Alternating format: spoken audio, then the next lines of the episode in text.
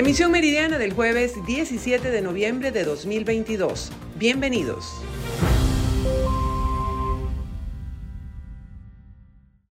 El presidente de la Cámara Municipal del municipio Sucre, ubicado en el eje panamericano, nos informa acerca de las diversas afectaciones que han atravesado más de cuatro parroquias que integran este municipio por la falta de recursos económicos, limitaciones que tienen por ser de dirigencia opositora. No le he llamado atención al gobierno regional de estos sectores que están han sido vulnerados por, por las lluvias, eh, como es la parroquia Junín, en diferentes sectores. Eh, Santa Lucía, otros sectores que están ahí, que lamentablemente con el trabajo que, poco trabajo que hizo la alcaldía de, los aliviaderos de los girantes, pues no ha sido eh, suficiente para, para, las lluvias que ha acontecido en el sector. Así que el llamado de atención también para la parroquia del Paraíso, que, está sobrante por, por todos los, los de lluvia que, están siendo afectados por nuestro ambiente.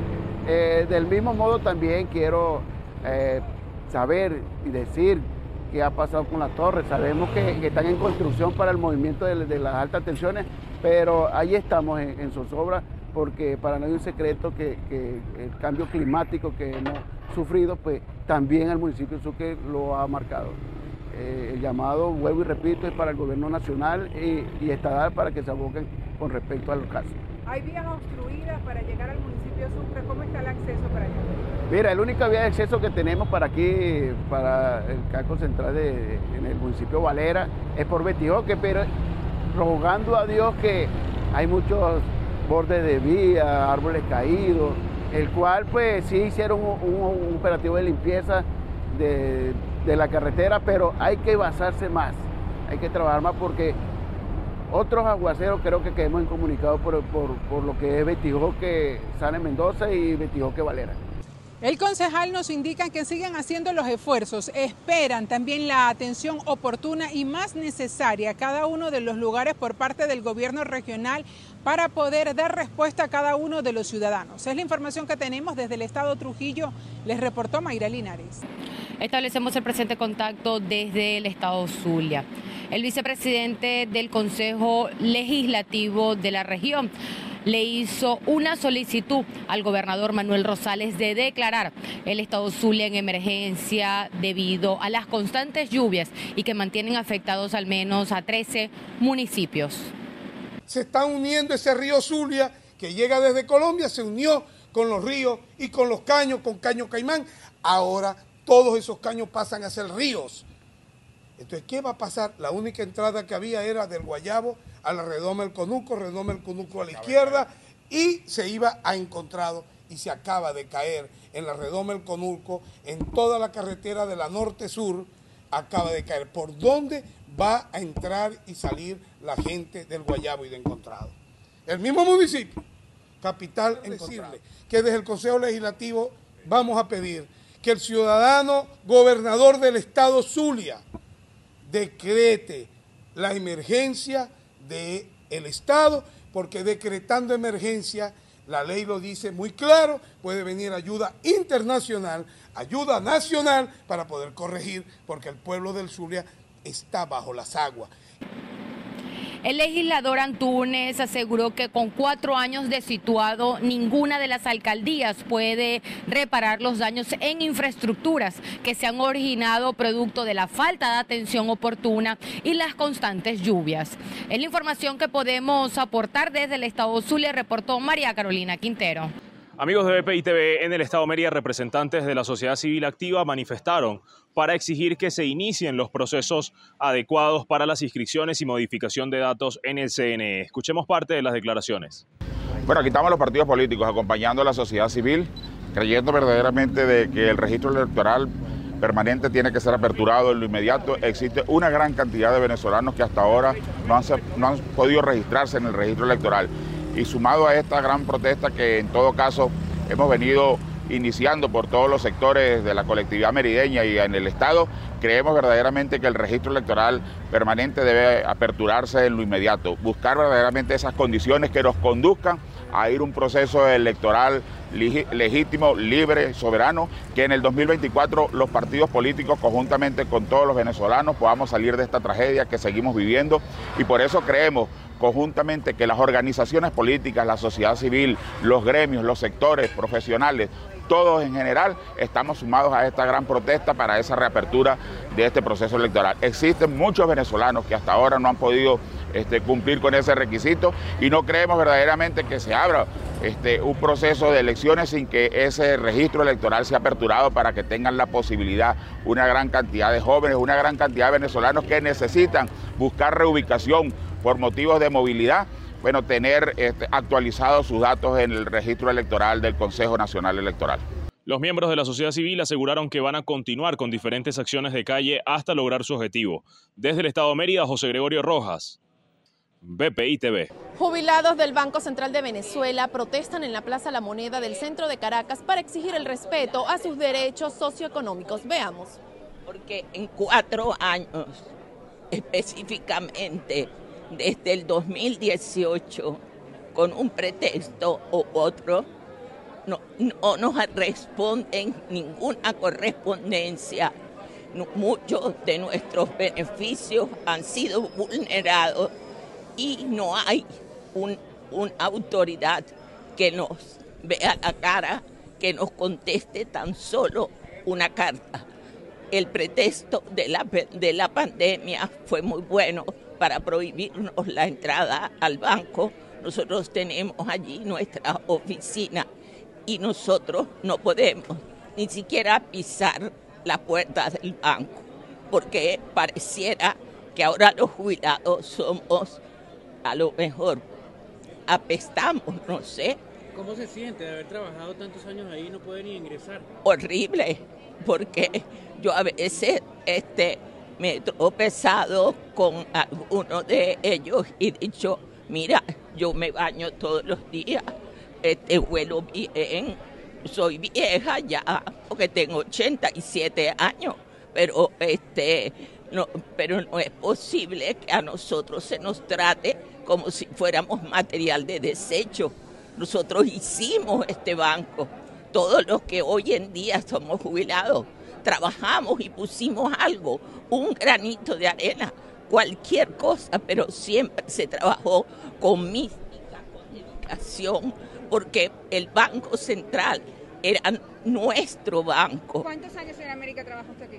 Bueno, tengo 62 años ligada al Banco Central. Primero, este, los, 30 años de servicio y 32 de, de presidenta de la jubilado. Señora América, ¿cuánto cobra actualmente usted? Ay, yo, yo no te sé decir bien. ¿Qué beneficios le fueron vulnerados? Mira, nosotros estamos reclamando varias cosas que hemos expuesto en diferentes comunicaciones y no a raíz del achatamiento que hubo general en el 2018, a nosotros se nos aplicó y se contrajo la, la, matriz de, jubilación y fueron, fueron este, cortados muchos, muchos beneficios que eran automáticos y que están y continúan estando asentados en el reglamento del Fondo de Previsión que nos ampara, pero que no se cumple. ¿eh?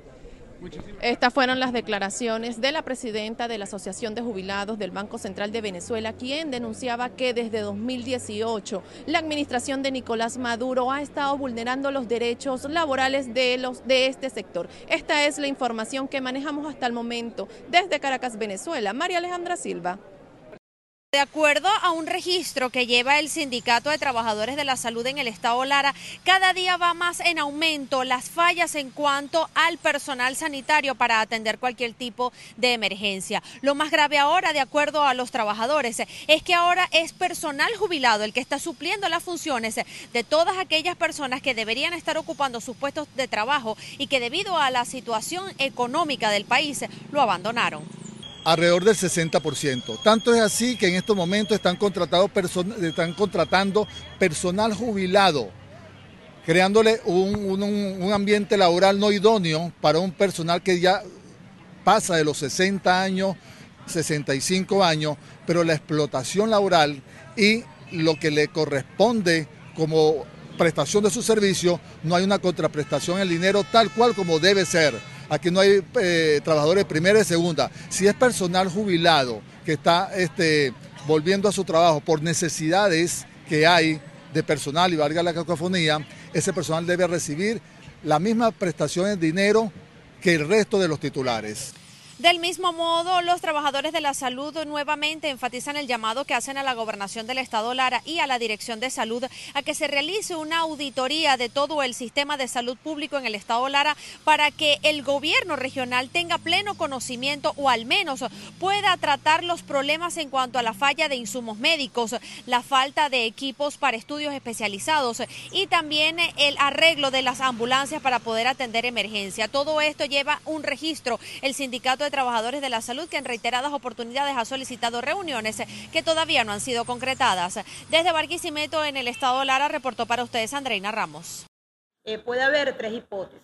La primera hipótesis es que en tiempos de, invierno, cuando los niveles de agua, eh, digamos, desbordan, suben de los ríos, ellos obviamente van a inundar la sabana, a inundar todo lo que son los esteros y los caños.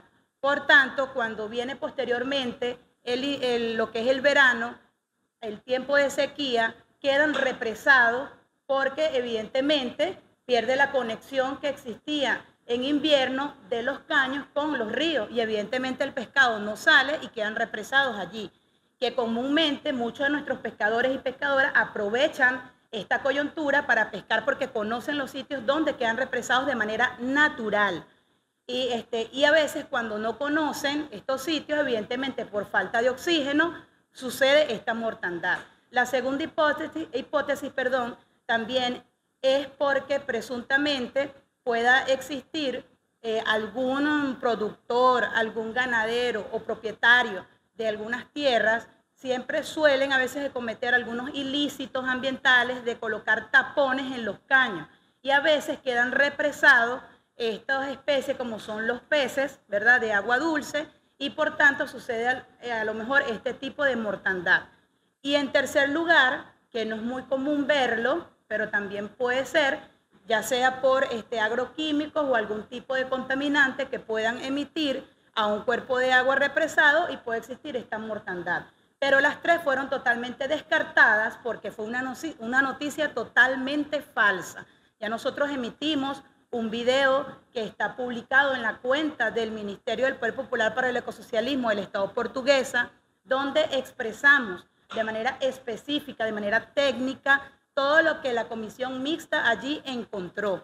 Por tanto, exhortamos a la población de que en primer lugar no se hagan eco de cualquier noticia que publiquen en las redes sociales y también exhortamos con mucha responsabilidad a la alcaldía del municipio de Guanarito para que verifique la información antes de hacer una denuncia pública como de esta magnitud.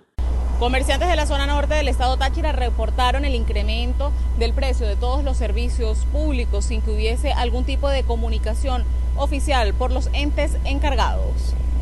De verdad estamos asustados, digámoslo así, del alto costo de los servicios. Por lo menos a partir de noviembre igual que el señor Freddy, este, yo pagaba 33 mil bolívares, 33 bolívares mensuales del agua. Hoy en día, a partir de noviembre, me llega a 300 bolívares. Tengo un acumulado de 500 y tanto. ¿sí? Eh, podemos notar que el servicio es malísimo, de que pasa a veces dos días y no llega agua. Aparte de que llega una, dos horas al día, llega turbia, ¿sí? llega con condiciones favorables. O sea, este, la mayoría de comerciantes, si pueden notar aquí, este, son alquilados. Imagínense, pagar un alquiler, pagar luz, pagar agua, eh, el aseo, CanTV, o sea, va a trabajar. No, yo creo que no alcanza lo que hace en el mes para pagar esos servicios. Temen que se mantenga este incremento, especialmente por la temporada navideña, donde esperan poder trabajar en un horario más extendido. Reportó desde el estado Táchira Lorena Bornacelli. El presidente de Chile, Gabriel Boric, afirmó este jueves en Bangkok que su país no va a elegir entre Estados Unidos y China, pese a las presiones para hacerlo. El mandatario que se encuentra en la capital tailandesa para participar en el foro de líderes Asia-Pacífico resaltó la autonomía de su país.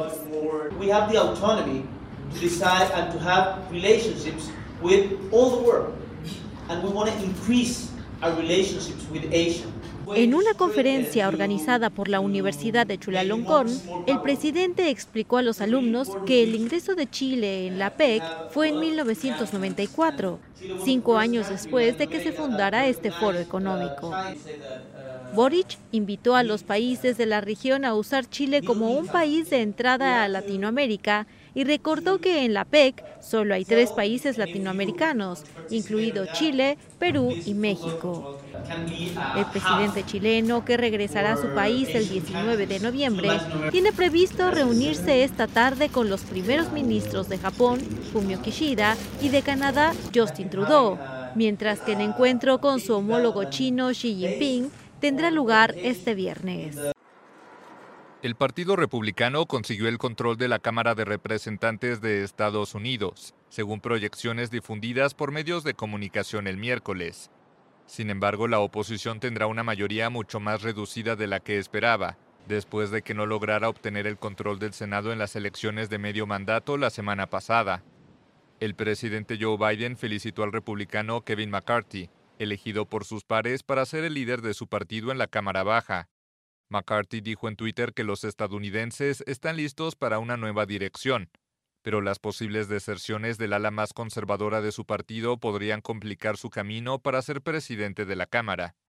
Los resultados de los comicios de medio término evidenciaron las fracturas en el Partido Republicano, luego de que varios candidatos apoyados por el expresidente Donald Trump fueran derrotados. El exmandatario anunció el martes su candidatura a las presidenciales de 2024 mientras que Biden ha dicho que tomará una decisión a inicios del próximo año. El actual mandatario y su partido demócrata salieron fortalecidos de las elecciones de la semana pasada, en las que voltearon un escaño clave del Senado en Pensilvania y mantuvieron dos de los más disputados, Arizona y Nevada. La segunda vuelta de las elecciones al Senado en Georgia, prevista para diciembre, podría hacer que los demócratas mejoren aún más su mayoría en la Cámara Alta, los gobiernos de Ecuador y Estados Unidos suscribieron este miércoles un acuerdo de cielos abiertos para impulsar el transporte aéreo, al facilitar a las aerolíneas la apertura de nuevas rutas de pasajeros y de carga entre ambos países. El acuerdo lo suscribieron en Quito el ministro de Relaciones Exteriores de Ecuador, Juan Carlos Holguín, y la subsecretaria de Estados para Asuntos Políticos de Estados Unidos, Victoria Nuland, quien se encuentra en una gira por Latinoamérica. Nuland, que llegó a Ecuador como parte de su gira, que también incluye a Jamaica y Colombia, confió que este acuerdo permita un mejor acceso a Estados Unidos de los principales productos de exportación de Ecuador como flores, camarones, banano y chocolate, entre muchos otros. También aseguró que la política de cielos abiertos fortalecerá el turismo, catalizará miles de millones de dólares e impulsará el intercambio de estudiantes entre ambos países para realizar formaciones en un lado y en otro.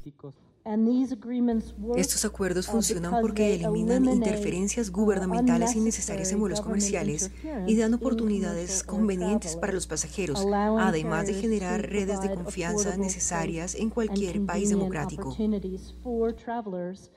Por su parte, el canciller Holguín señaló que este acuerdo refrenda que Ecuador y Estados Unidos atraviesen el mejor momento de su relación bilateral en las últimas décadas. El titular de la cartera de Relaciones Exteriores y Movilidad Humana destacó el trabajo tomado en la elaboración del documento con la participación tanto del sector público como del sector aeronáutico.